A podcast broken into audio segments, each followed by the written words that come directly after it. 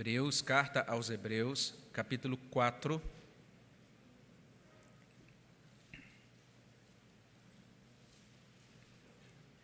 E nós vamos ler os versículos 12 e 13.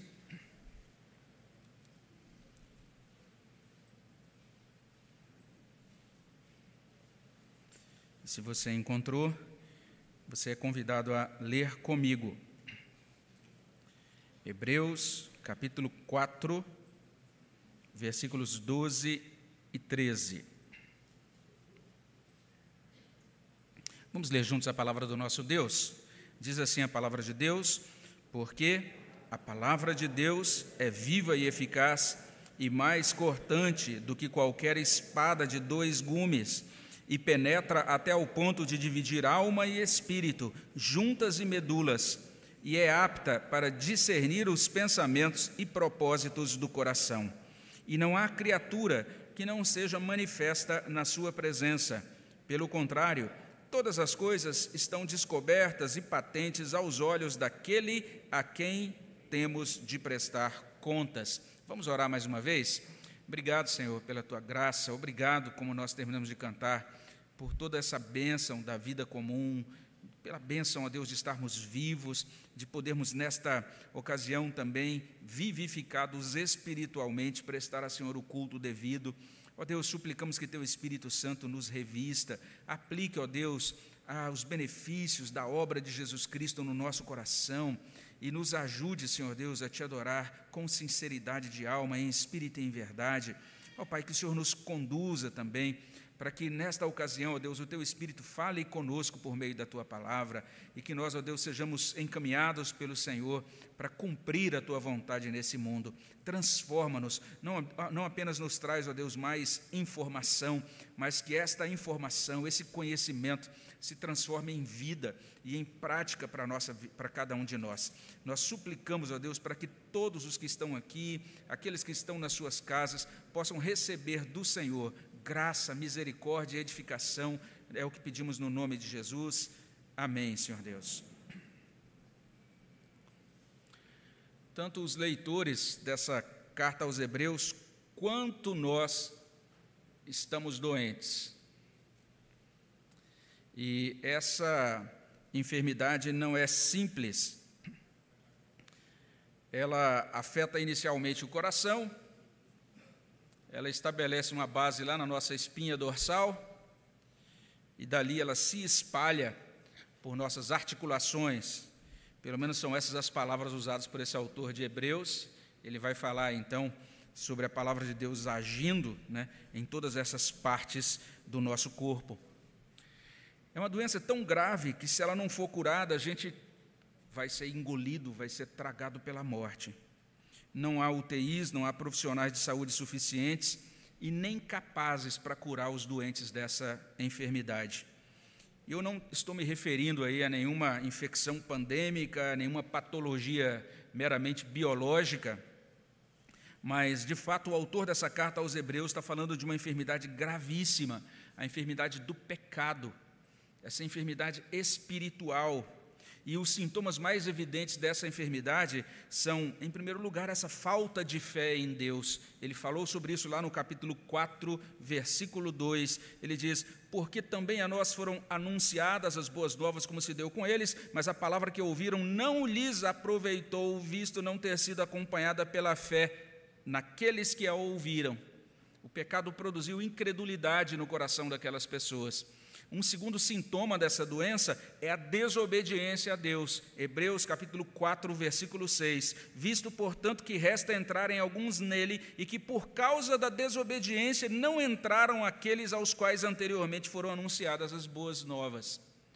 Além disso, esse pecado no coração, ele nos inclina a desistir de nos esforçar para entrar no repouso de Deus e daí essa admoestação no verso 11 do capítulo 4: Esforcemo-nos, pois, por entrar naquele descanso, a fim de que ninguém caia segundo o mesmo exemplo de desobediência.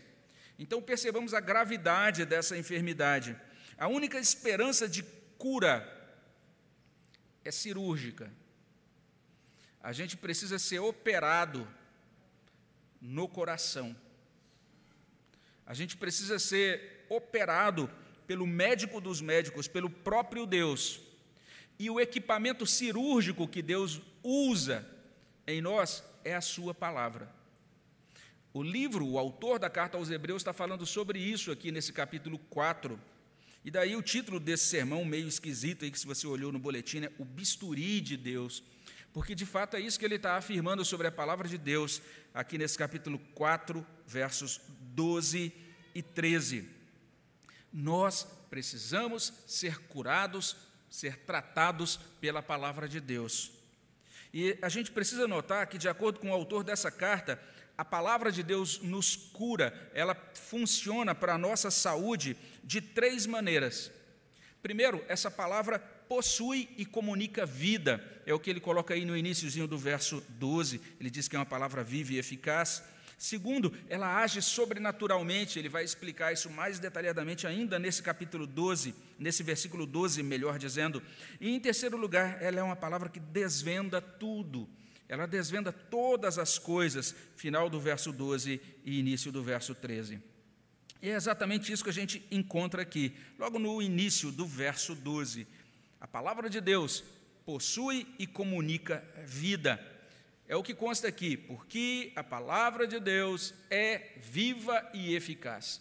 Essa, é, esse é o início, então, do ensino do autor da carta aos Hebreus. Nós temos essa conjunção aqui, que é traduzida como porque, e ela consta lá em outras traduções, né? a NVI traz pois, ou a King James é atualizada traz por quanto, mas o que a gente tem aqui é uma ligação daquilo que está sendo afirmado aqui no verso 12 com aquilo que precedeu, com aquilo que consta lá na admoestação do verso 11. No verso 11 ele tinha dito: a gente precisa se esforçar por entrar naquele descanso. E se você está ouvindo pela primeira vez essas mensagens sobre Hebreus, fica aí o convite para você dar uma olhadinha no nosso canal de vídeos do YouTube ou então no nosso site da igreja para ouvir o estudo anterior, a mensagem anterior sobre o descanso.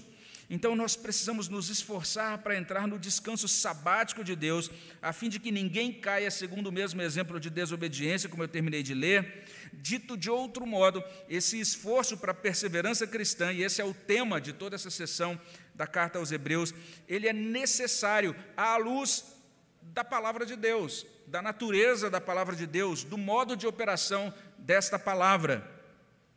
Quanto à natureza Hebreus chama essa palavra de palavra de Deus. É assim que ele, ele a chama. Ele diz, porque a palavra de Deus. Ele está se referindo a isso que a gente chama de Bíblia Sagrada, a esse compêndio, né? A própria palavra Bíblia significa coleção de livros, então a Bíblia contém 66 livros, é uma coleção de livros. São livros que provêm de Deus. Tudo isso a gente chama, essa coleção é chamada de a palavra de Deus.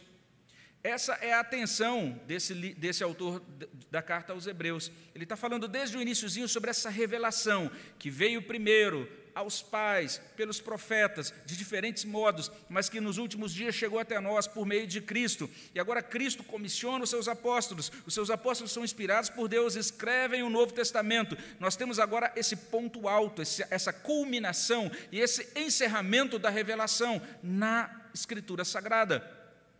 Essa escritura agora é a palavra de Deus, ela provém de Deus, ela foi escrita por homens, mas ela origina-se na mente e no coração do próprio Deus. Ela é inspirada por Deus, ou seja, é uma palavra infalível, ela é uma palavra que não contém erro de fato ou de doutrina, ela é uma palavra suficiente para todas as coisas boas que Deus quer realizar na nossa vida, é suficiente para a nossa salvação, é suficiente para a nossa consolação é suficiente para a nossa santificação. Então a palavra de Deus foi dada a nós. A gente precisa entender que essa palavra, por ser de Deus, tem uma peculiaridade. Na verdade, a gente poderia até dizer, do ponto de vista literário, né, que quando você está lendo um livro qualquer, um bom livro, você, de certa maneira, está dialogando com o autor desse livro, né? está conversando com o autor desse livro. É isso que acontece quando a gente lê um bom livro. Mas quando a gente fala da Bíblia, a gente pode dizer isso de uma forma diferente. A gente pode dizer que, de fato, quando nós lemos a Escritura, o Deus vivo fala conosco, porque a palavra é viva. ela possui vida espiritual. A palavra de Deus é diferente de toda, todo o restante da literatura. É nesta vida da palavra que reside a sua autoridade única. Deus fala por meio dessa palavra. Nós entendemos que quando a Bíblia diz algo, Deus está dizendo aquilo. Quando a Bíblia proíbe algo, Deus está proibindo aquilo. Quando a Bíblia recomenda ou ordena algo, Deus está recomendando, Deus está ordenando aquilo. Quando nós é, refletimos sobre a nossa própria caminhada nesse mundo e olhamos a Bíblia e de repente nós sentimos aí que Deus está puxando a orelha, ou que um trecho da Bíblia está é, sacudindo a nossa consciência ou puxando a nossa orelha, é o próprio Deus que está fazendo isso por meio da palavra, porque ela é uma palavra viva. Deus fala por ela, Deus opera por ela, Deus faz maravilhas por meio dela um profeta já mencionou isso lá atrás, lá no passado, lá em Isaías 55, 10 e 11. Nós lemos o seguinte: Porque assim como descem a chuva e a neve dos céus e para lá não tornam, nem que prime... sem que primeiro reguem a terra e a fecundem e a façam brotar, para dar semente ao semeador e pão ao que come. Então, olha só que quadro bonito. Isaías está falando sobre a chuva, está dizendo sobre o que ela produz. Ela rega a terra, depois ela fecunda, depois ela faz brotar para que, que seja dada semente ao semeador. E por meio disso, então, o homem pode ter o seu sustento, o seu pão. E aí, depois de afirmar isso, o profeta diz: Assim será a palavra que sair da minha boca, não voltará para mim vazia, mas fará o que me apraz, prosperará naquilo para que a designei, porque ela é viva, então ela cumpre o propósito que Deus tem nela. Eu tenho plena convicção que enquanto essa palavra está sendo agora explicada, enquanto ela está sendo pregada nesta noite, Deus vivo, poderoso, está agindo nos nossos corações, porque não se trata de apenas um discurso retórico ou um ajuntamento qualquer, mas se trata da, do ensino e da pregação, da exposição da palavra viva de Deus. É isso que a palavra de Deus é, viva, e também ela é chamada de eficaz. Um outro tradutor, o Simon Kistemacher, ele traduz: essa palavra de Deus é viva e ativa. Ou seja, ela produz o efeito desejado, ela dá bom resultado. Para sermos curados, nós precisamos da palavra viva de Deus agindo em nós. Não tem outro caminho, não tem outro remédio. Nós precisamos ser curados pela palavra de Deus e a palavra de Deus possui e comunica vida. Eis o primeiro ensino. E o autor de Hebreus prossegue, e ele vai esclarecer, em segundo lugar, que a palavra de Deus opera sobrenaturalmente. Essa, esse é o segundo ensino. E a gente encontra esse ensino quando ele diz o seguinte: que a palavra de Deus é mais cortante do que qualquer espada de dois gumes, e penetra até o ponto de dividir alma e espírito, juntas e medulas. O que, que ele está dizendo com isso? Ele está simplesmente nos afirmando para a gente, nos ajudando a compreender que essa palavra faz o impossível, porque ela é sobrenatural. Algumas pessoas interpretam muito errado esse, esse versículo aqui. Eles, é, de certa maneira, interpretam e ensinam o oposto do que o texto está ensinando. E talvez você já tenha visto algumas pessoas que leem esse trecho assim, não é? Eles olham para esse texto e dizem: Ah, estou entendendo que, de acordo com Hebreus capítulo 4, versículo 12, o homem interior é dividido em duas partes. O homem interior é dividido em alma e espírito. Então a gente pode até afirmar que o homem é dividido em três partes: corpo, alma e espírito. Isso é uma, uma tendência, ou pelo menos ah, uma teoria que é ensinado por algumas pessoas, essa ideia de que o ser humano é formado de corpo, alma e espírito. Os teóricos desse ensino são chamados de tricotomistas. E a gente não tem tempo aqui, a ideia não é levantar essa questão assim fortuitamente e também nem é, nos estender na explicação dessa doutrina, mas basta a gente dizer o seguinte: que é, essa é uma interpretação muito errada de Hebreus capítulo 4, versículo 12. O que o livro de Hebreus, aqui nesse capítulo 4, verso 12, está ensinando? A primeira coisa que ele está ensinando é isso: que a palavra de Deus corta e penetra. É isso. Ela é cortante, ela é penetrante. Ela realiza essa cirurgia divina que é necessária para extirpar aquilo que dentro de nós precisa ser eliminado, precisa ser retirado, para que a gente seja sarado. A Bíblia é bem honesta conosco. Ela vai dizer que dentro de nós tem algumas coisas muito esquisitas. É isso que a Bíblia vai dizer com muita honestidade. Paulo fala sobre isso lá em Romanos 7, capítulo 20. Ele diz que ele percebeu o pecado habita em mim, dentro dele tem um negócio chamado pecado. E às vezes esse negócio fica ali tranquilinho, meio que escondido, a gente pensa, ah, sumiu. Mas de repente, num dia que a gente menos espera, ele mostra a carinha e mostra as garras dele e a influência dele e vem produzir um grande estrago na nossa vida. De acordo com a Bíblia, o pecado não é apenas feio, de acordo com a Bíblia, o pecado não apenas cheira mal. De acordo com a Bíblia, o pecado impede a nossa entrada no descanso de Deus. De acordo com a Bíblia, o pecado produz morte. Ele tem que ser retirado, senão ele vai nos conduzir à morte. Não é sem razão que lá em Mateus 18, versos 8 e 9, Jesus ele diz que aquilo que em nós escandaliza, aquilo que em nós faz tropeçar, tem que ser cortado, tem que ser arrancado. E não sei se você já prestou atenção nesses procedimentos cirúrgicos em que os médicos retiram alguma coisa que tem que ser retirada de nós, eles retiram e aquilo já vai para o lixo, aquilo é incinerado, tem que ser lançado fora. Jesus usa as mesmas palavras em Mateus 18, versos 8 e 9. Se tua mão te faz tropeçar, então você vai cortá-la, você vai jogá-la fora, se teu pé te faz tropeçar, então você vai fazer a mesma coisa. Então Deus usa a palavra dele para cortar, para penetrar, como uma espada afiadíssima, ou como um bisturi. O que Hebreus está dizendo é que Deus literalmente nos cura cortando. E às vezes parece que ele faz isso sem anestesia. é isso que Hebreus está dizendo. A palavra de Deus faz isso.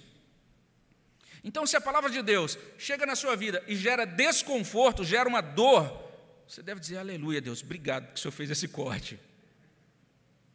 Porque nós precisamos desses cortes, nós precisamos que a palavra penetre e produza o seu resultado.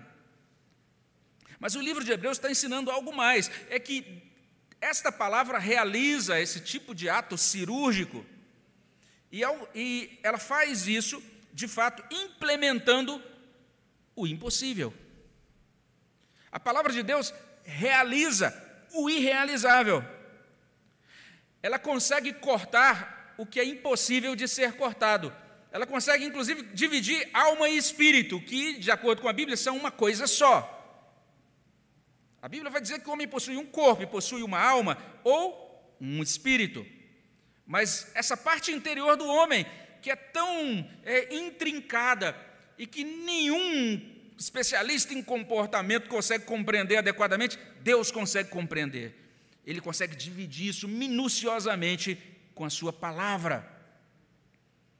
Deus consegue, então, dividir aquilo que é impossível de ser dividido: alma e espírito, juntas e medulas. Juntas e medulas também não podem ser divididas, pelo menos considerando aquele conhecimento e as tecnologias do século I mas a palavra de Deus realiza o impossível. O que o autor de Hebreus está dizendo é isso: a palavra de Deus é sobrenatural, ela possui poder sobrenatural, ela realiza aquilo que nenhum ser humano consegue realizar. Você às vezes insiste com um filho, ou com o seu cônjuge, ou com um familiar, ou com um amigo a quem você muito preza, você insiste que ele mude, você entende que ele está seguindo um caminho muito ruim, que aquilo vai trazer muita, tem um potencial de trazer muita infelicidade para ele, e ele simplesmente não será transformado pelas suas palavras. Às vezes a gente fica bastante frustrado, não é? Porque a gente imagina que com a nossa influência, e tem até um livro que é um grande best-seller, A Arte de Fazer Amigos e Influenciar Pessoas, a gente diz, agora eu consegui aprender algumas técnicas para influenciar as pessoas, e você tenta fazer isso com um filho. Na adolescência, você vai sair bem frustrado, vai jogar esse livro fora, dizer, ah, não deu certo, não consegui influenciar o meu filho de 11 anos. Aí você começa a orar, e você começa a motivar esse seu filho a ler e estudar a palavra de Deus. Então, à medida que ele vai tendo contato com a palavra de Deus, a palavra de Deus faz o impossível. A palavra de Deus faz o que ninguém mais, nenhum poder nesse universo é capaz de realizar. É isso que o autor de Hebreus está dizendo. A palavra de Deus, ela realiza o impossível. Nós precisamos ser curados por essa palavra. Hebreus 4,12 está dizendo que a palavra de Deus cura, operando poderosamente, operando sobrenaturalmente. É o segundo ensino. E por fim, a gente pode ver em terceiro lugar que a palavra de Deus desvenda tudo, é o que consta aí a partir da, da última parte do verso 12 e também no verso 13. Nós lemos lá no finalzinho do verso 12 que essa palavra é apta para discernir os pensamentos e os propósitos do coração. E não há criatura que não seja manifesta na sua presença, pelo contrário, todas as coisas estão descobertas e patentes aos olhos daquele a quem temos de prestar contas. Essa palavra desvela, essa palavra deixa as coisas às claras, é uma palavra que desnuda, que manifesta a nossa nudez espiritual. Os crentes de Laodiceia estavam se achando muito bons. Eles se achavam autossuficientes. A igreja deles era uma igreja rica. E alguns dizem, inclusive, que grande parte da riqueza daquela igreja era por causa da produção de um colírio que era produzido ali naquela cidade. Então, muitas pessoas se sentiam muito prósperos e muito confortáveis na sua vida com Deus, estavam muito bem obrigado, se achando realmente muito capazes e muito autossuficientes. Então Deus mandou a sua palavra àquela igreja. E lá em Apocalipse capítulo 3, o próprio Cristo, ele cita uma carta, ele dita, melhor dizendo, uma carta, e essa carta então tem que ser lida a, aos crentes de Laodiceia. E aquela carta chega àqueles crentes, e eles agora vão saber o que Cristo está pensando sobre eles. E Cristo diz assim para eles: vocês são miseráveis, cegos e nus. Vocês precisam agora buscar de mim as riquezas, verdadeira riqueza espiritual. Vocês precisam buscar de mim o colírio verdadeiro para os olhos de vocês. Vocês precisam ser vestidos palavra desnuda, ela mostra como estamos. É isso que a palavra de Deus faz. Esse ensino é muito importante para os destinatários originais da carta aos Hebreus. Se você tem acompanhado essas pregações em Hebreus, e se é a primeira vez que você ouve, está aí mais uma vez o convite para você voltar lá no início, você vai ver que as pessoas daquela época a quem esse autor se dirige, algumas daquelas pessoas estavam divididas. E a gente não deve se espantar com isso. É muito fácil a gente ficar dividido. Não é impossível a gente participar da igreja e ao mesmo tempo desobedecer a Deus debaixo do pano.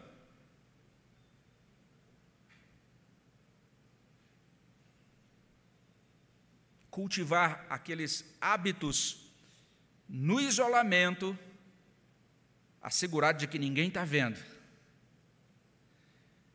E de repente, pensando inclusive que o próprio Deus não está vendo. Cultivar uma noção de privacidade, não é?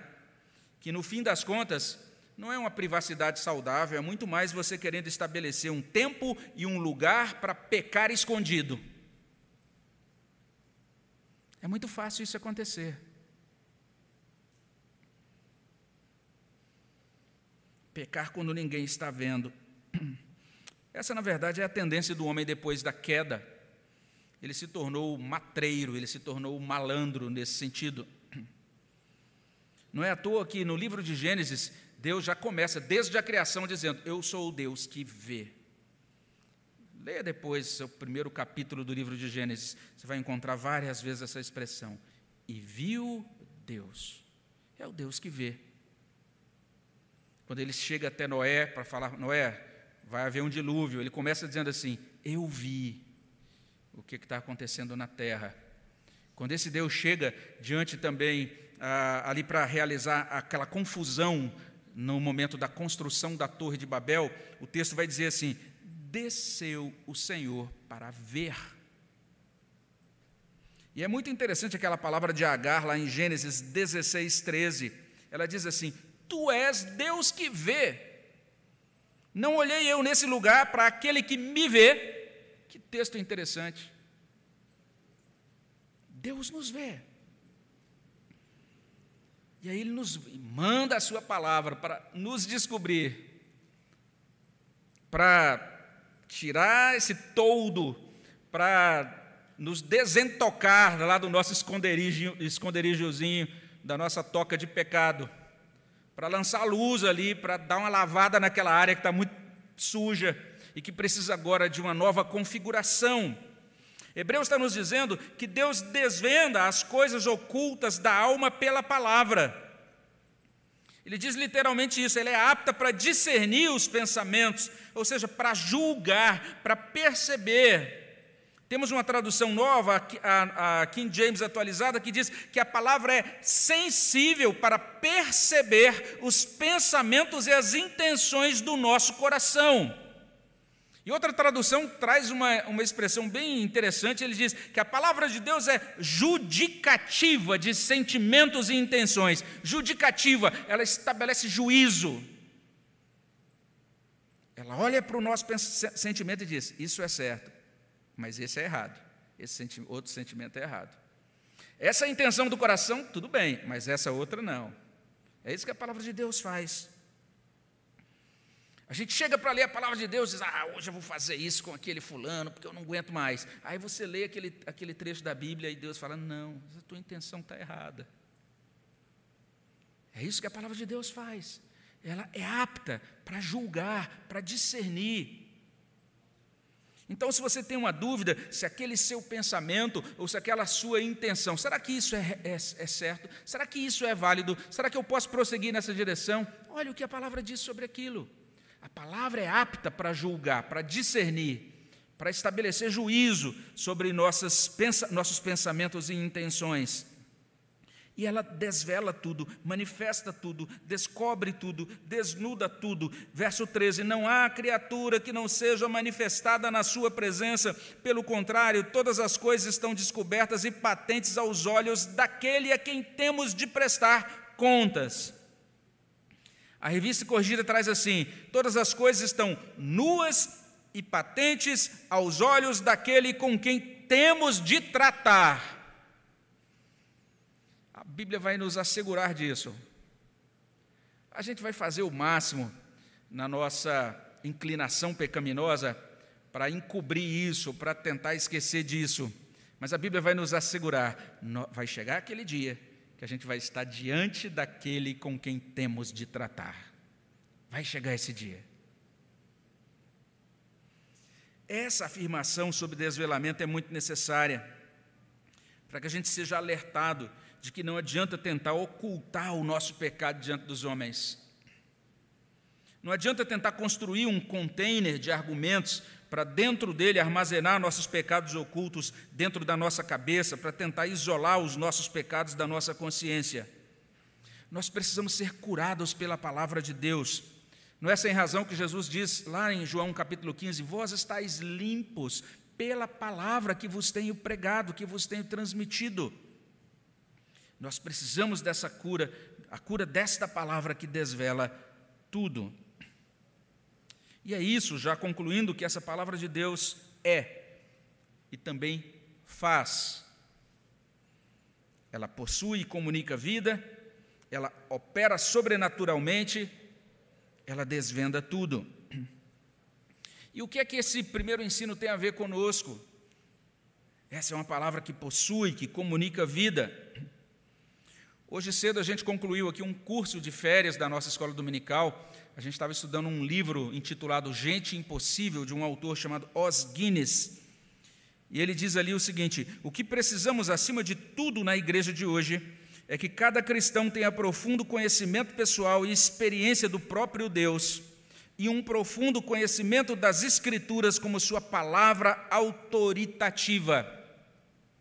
Hoje de manhã eu falei isso, só repetindo então, que é fundamental na nossa caminhada nesse mundo que tenhamos um, um conhecimento e uma experiência pessoal do próprio Deus. Você poder dizer, eu tenho uma experiência pessoal com Deus.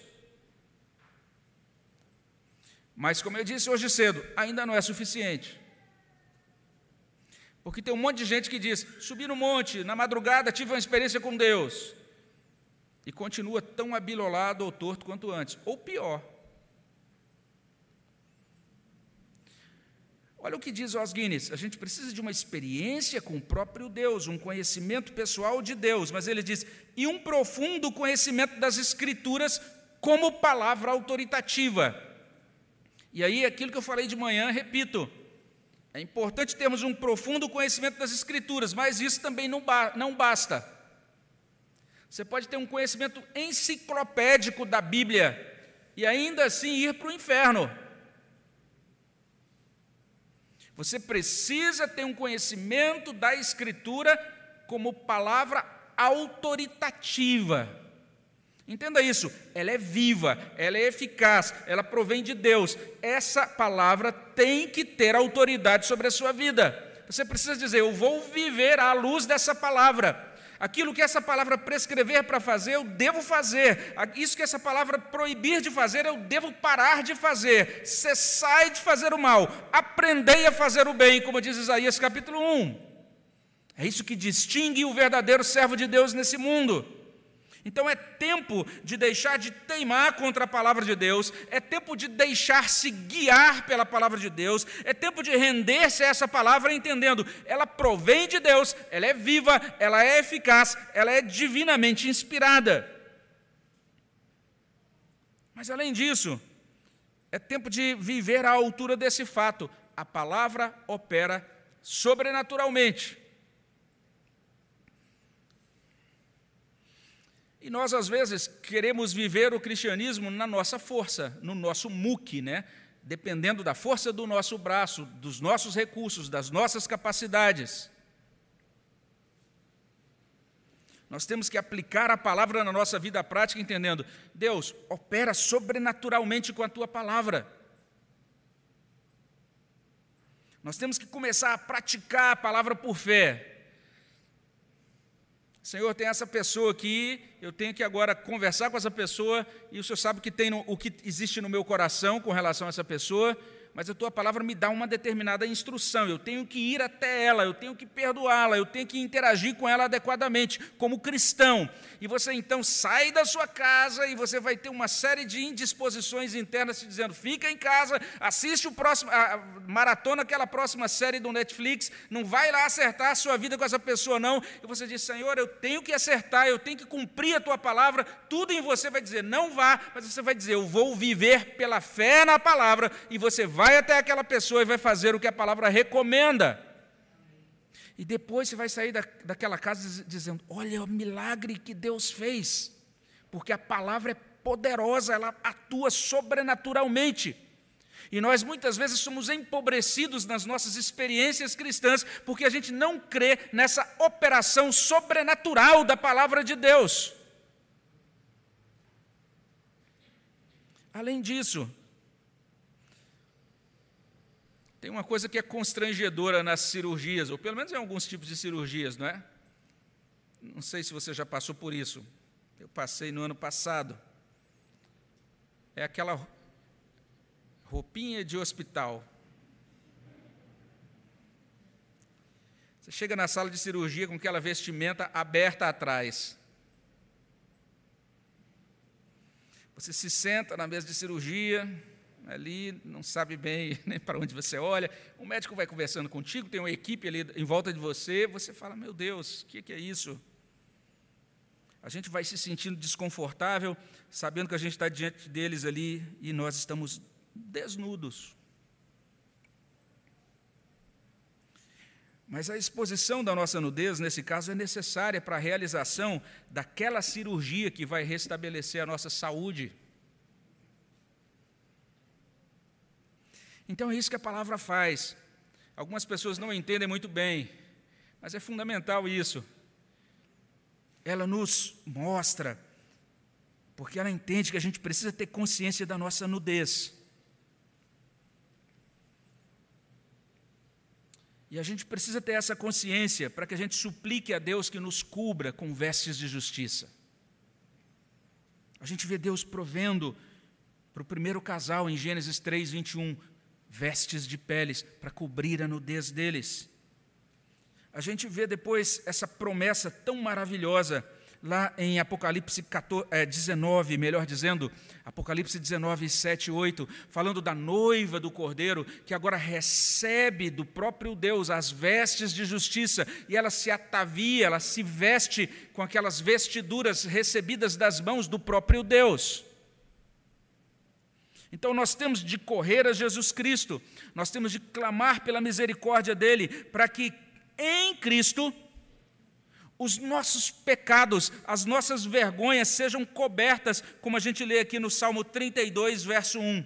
Bem-aventurado aquele cuja iniquidade é perdoada e cujo pecado é coberto. O Salmo 25 ainda diz algo mais, ele diz lá nos versos 3 e 4: Com efeito, dos que em ti esperam, ninguém será envergonhado. Então, quando a palavra desvela, tira essa cobertura de falsidades sobre a nossa vida e revela a nossa nudez, é para que depois nós sejamos cobertos com o sangue e com a justiça de Cristo. E assim não precisamos, não precisemos passar por vexame no dia do juízo, mas que ali nós seremos chamados de filhos amados de Deus, porque estamos no Filho amado, estamos em Cristo. A palavra de Deus nos mostra ou desvela o nosso pecado e a nossa vergonha, para depois cobrir o nosso pecado e retirar de nós a vergonha e nos colocar agora assentados juntamente com Cristo nos lugares celestiais. Nós precisamos então, é por isso que nós precisamos demais ser curados pela palavra de Deus. Você quer ser curado pela palavra de Deus? Você entende essa necessidade? Então eu gostaria de convidar você a orar sobre isso. Vamos nos colocar de pé e vamos orar ao nosso Senhor. Senhor, no nome de Jesus, nos colocamos nas tuas mãos, apresentando nossa vida, agradecendo pela tua palavra, reconhecendo, Senhor Deus, que esta palavra é preciosíssima, provém do Senhor opera, Senhor Deus, de um modo poderoso, sobrenatural nas nossas vidas. Esta é uma palavra, ó Deus, que desvenda tudo, para depois transformar tudo e encaminhar tudo na nossa vida na direção da tua graça e da tua glória. Suplicamos, ó Deus, que o Senhor nos ajude nesse sentido, que essa palavra nos alcance e que ela opere poderosamente dentro de nós, de modo, ó Deus, que nós possamos perseverar na nossa caminhada contigo nesse mundo, de modo que nós possamos caminhar com o Senhor animados a cada dia pelo poder do teu Espírito, que aplica no nosso coração a tua palavra viva e eficaz. E, ó Deus, se há coisas a serem extirpadas, se há cirurgias profundas, complexas, talvez até que num primeiro momento sejam para nós dolorosas, opera em nós, ó Pai atua em nós, ó Deus. Não nos deixe, Senhor Deus, sem esse corte, sem essa penetração da tua palavra, para que ela nos mude, ó Deus, de dentro para fora. E para que, ó Deus, a nossa vida seja restaurada, para que nossa saúde, ó Deus, seja constituída diante do Senhor e na nossa caminhada nesse mundo, pelo poder da tua palavra. É o que nós pedimos no nome de Jesus. Amém, Senhor Deus.